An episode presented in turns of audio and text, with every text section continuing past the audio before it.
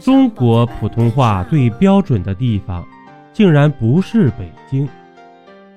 与北京一山之隔的河北省承德市滦平县，因为独特的历史渊源，成为普通话语音采集地之一。正是这个山区小县，对中国文化做出了独一无二的贡献。上至耄耋老人，下至垂髫小儿，人人一口字正腔圆的普通话，使滦平成为中外汉语爱好者的乐园。普通话以北京语音为基础音，以北方话为基础方言，以典范的现代白话文著作为语法规范。这是普通话的标准定义。那么，为什么一个小县城会成为普通话的定锚地呢？这一切需要从明朝说起。明朝初年，经过数十年与蒙古政权的征伐，中原地区人口锐减，从人口相对稳定的地区移民，成为明朝统治者巩固政权的首要选择。地处山区、受战乱影响相对较小、人口稳定的河北北部山区，成为人口内迁的重要基地。滦平有个小兴州，是古北口外百姓在明初集中内迁的出发地。永乐年间，明成祖朱棣做出了一个相对影响深远的决策，迁都北京，为集中力量加强对北京城的防守，朱棣下令。将古北口外的居民和军队全部撤回长城以内，固守长城，在长城外很大范围形成军事隔离区，实际上也是一片无人区，未经允许严禁开垦。而滦平就处在这个无人区的最南边，此后两百多年杳无人烟，当地的方言基本消失殆尽。这样的情况一直到清初再次从北京周边向滦平移民，才得以改变。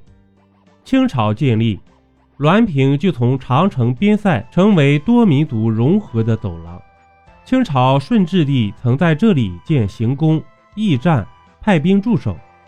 后康熙帝在承德兴建避暑山庄，滦平更成为往来承德与北京的重要通道。康熙、乾隆、嘉庆、咸丰四位皇帝往返途经此地二百三十余次。现在境内还有清代御道遗址五条，行宫遗址八处。在清朝前期很长时间里，滦平都是由皇家内务府直管的，直到乾隆四十三年才改喀拉河屯厅为滦平县，县名取滦河无患。民得平安之意。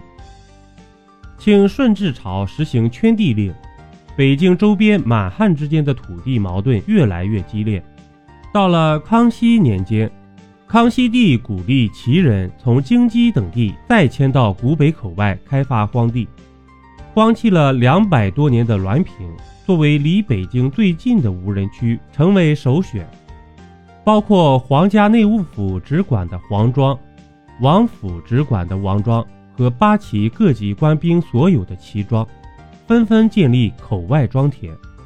根据民国档案的记载，直到清末，滦平境内共建有黄庄二十四个，王庄、齐庄一百三十多个，形成了当时滦平境内的主体村落。